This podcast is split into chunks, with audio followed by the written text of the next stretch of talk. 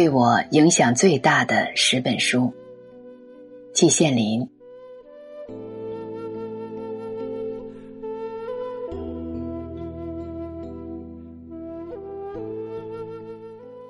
我在下面介绍的，只限于中国文学作品，外国文学作品不在其中。我的专业书籍也不包括在里面，因为太冷僻。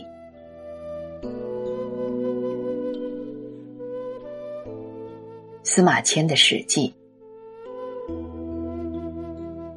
史记》这一部书，很多人都认为。它既是一部伟大的史籍，又是一部伟大的文学作品。我个人同意这个看法。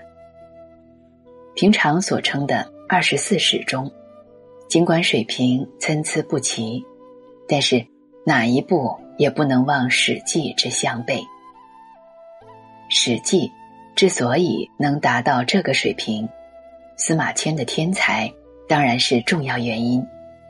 但是，他的遭遇起的作用似乎更大。他无端受了宫刑，以致郁闷激愤之情溢满胸中，发而为文，句句皆带悲愤。他在《报任少卿书》中已有充分的表露。《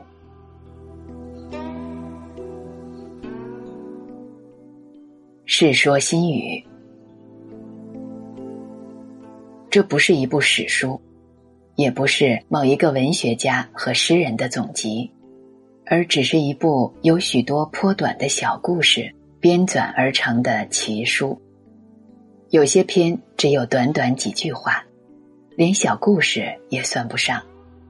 每一篇几乎都有几句或一句隽语，表面简单淳朴，内容却深奥异常，令人回味无穷。六朝和稍前的一个时期内，社会动乱，出了许多看来脾气相当古怪的人物，外似放诞，内实怀忧。他们的举动与常人不同。此书记录了他们的言行，短短几句话，而栩栩如生，令人难忘。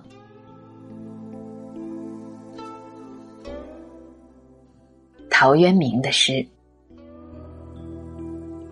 有人称陶渊明为田园诗人，笼统言之，这个称号是恰当的。他的诗确实与田园有关，“采菊东篱下，悠然见南山”这样的名句几乎是家喻户晓的。从思想内容上来看，陶渊明颇近道家，中心是纯任自然。从文体上来看，他的诗简易淳朴，毫无雕饰，与当时流行的漏金错彩的骈文迥异其趣。因此，在当时以及以后的一段时间内，对他的诗的评价并不高，在诗品中仅列为中品。但是时间越后，评价越高，最终。成为中国伟大诗人之一。李白的诗，李白是中国文学史上最伟大的天才之一，这一点是谁都承认的。杜甫对他的诗给予了最高的评价：“白也诗无敌，飘然思不群。”清新与开府，俊逸报参军。李白的诗风飘逸豪放。根据我个人的感受，读他的诗，只要一开始，你就很难停住，必须读下去。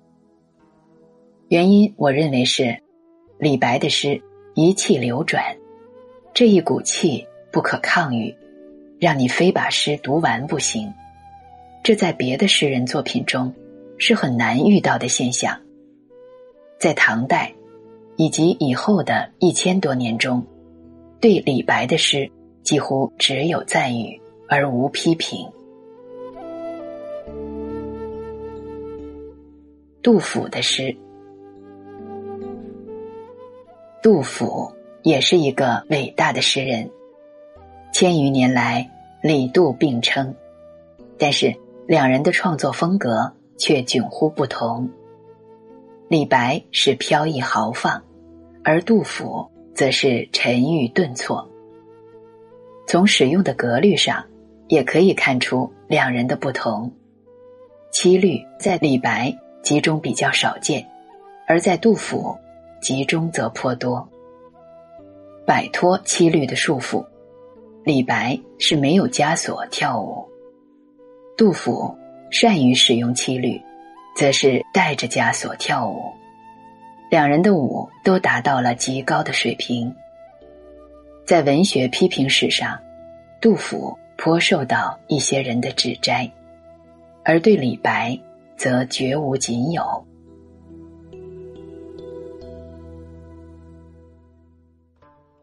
南唐后主李煜的词，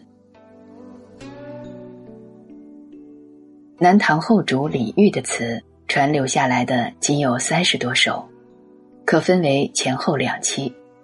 前期仍在江南当小皇帝，后期则已降宋。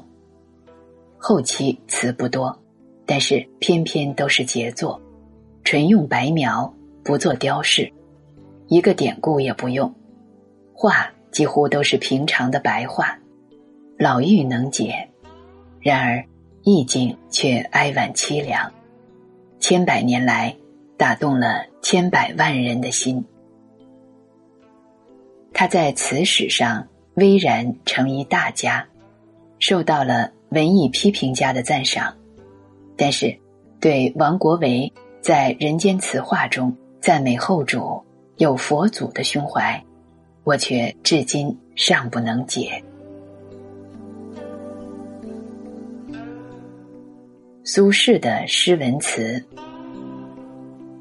中国古代赞誉文人有三绝之说。三绝者，诗、书、画三个方式，皆能达到极高水平之谓也。苏轼至少可以说已达到了五绝，诗。书、画、文、词，因此我们可以说，苏轼是中国文学史和艺术史上最全面的伟大天才。论诗，他为宋代一大家；论文，他是唐宋八大家之一，笔墨凝重，大气磅礴；论书，他是宋代。苏黄米蔡四大家之首。论词，他摆脱了婉约派的传统，创豪放派，与辛弃疾并称。纳兰性德的词，宋代以后，中国词的创作到了清代，又掀起了一个新的高潮，名家辈出，风格不同。又都能各极其妙，实属难能可贵。在这群灿若烈星的词家中，我独独喜爱纳兰性德。他是大学士明珠的儿子，生长于荣华富贵中，然而却胸怀愁思，留意于楚墨之间。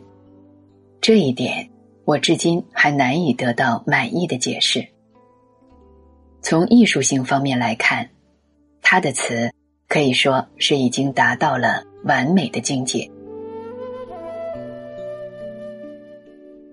吴敬梓的《儒林外史》，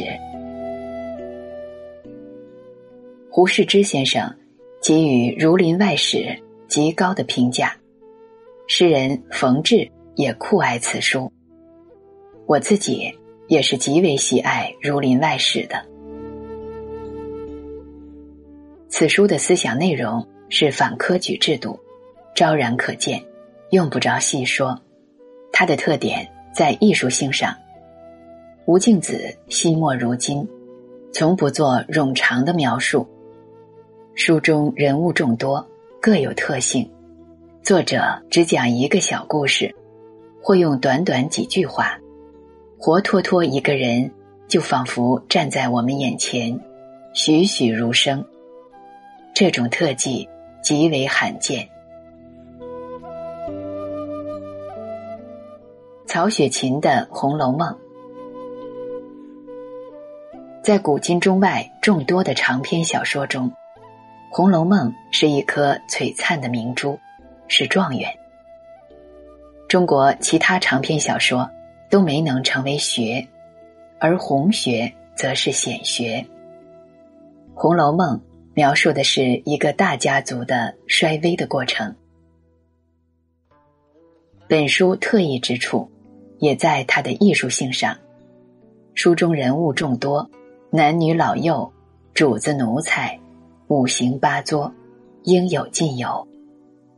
作者有时只用寥寥数语，而人物就活灵活现，让读者永远难忘。读这样一部书，主要是欣赏他的高超的艺术手法。那些把他政治化的无稽之谈。都是不可取的。